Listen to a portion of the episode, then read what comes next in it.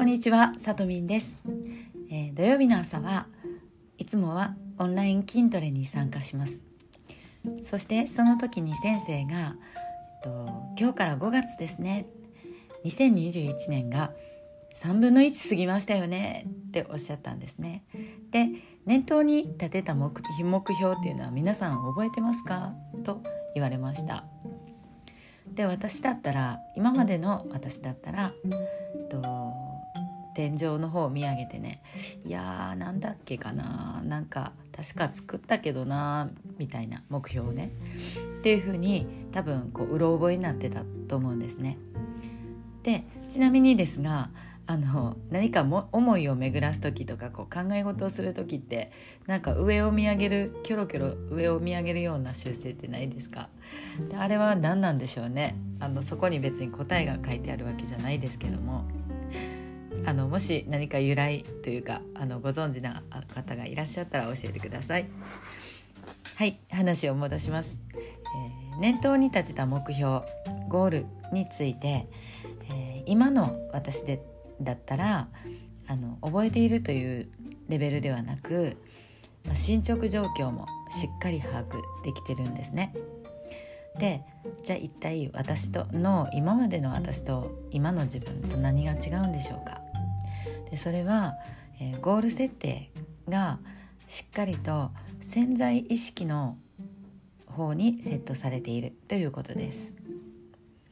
だから、まあ、何をしていてもね四六時中その方向へ意識があの自分自身も向いているという自覚があるんですね。一年の計は元旦にありっていうことわざがあると思うんですけどもあの元旦に念頭にね今年の目標はあの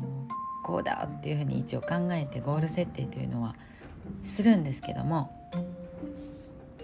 毎回やってたんですけど深いレベルであの潜在意識に届いてなかったんですよね。なので潜在意識に届いてないっていうのはどういうことになるかというお話をしたいと思います。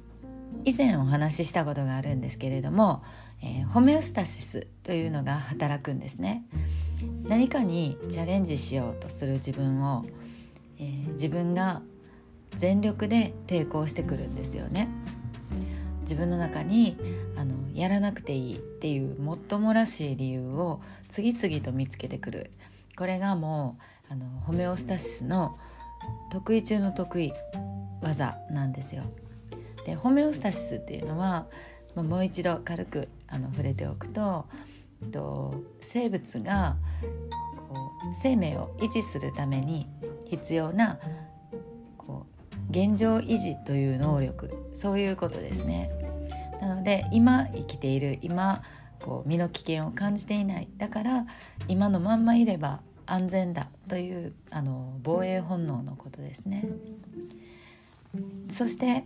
えー、じゃあ新しいこと新しい習慣がいいなと思ってあの念頭に立ててね例えば今年は体を鍛えようと決めていろいろこう調べたり教材を買ったり例えばウェアを買ったりして準備してあのさあやろうっていうふうに整えてスタートを切ろうとした時に限って例えば家族の急な用事ができたり自分が体調を崩したり仕事が忙しくなったりれっていう感じでなんかこうあのもうこれこれだったらもうできなくても仕方ないよね、まあ、ちょっと今は無理なのかなとかもうちょっとこの今の状態が落ち着いたらまた始めようあの別にね、逃げるわけじゃないしというふうになんだかんだと理由をつけてこう変化をさせないでおこうというそういう力が働くんですね。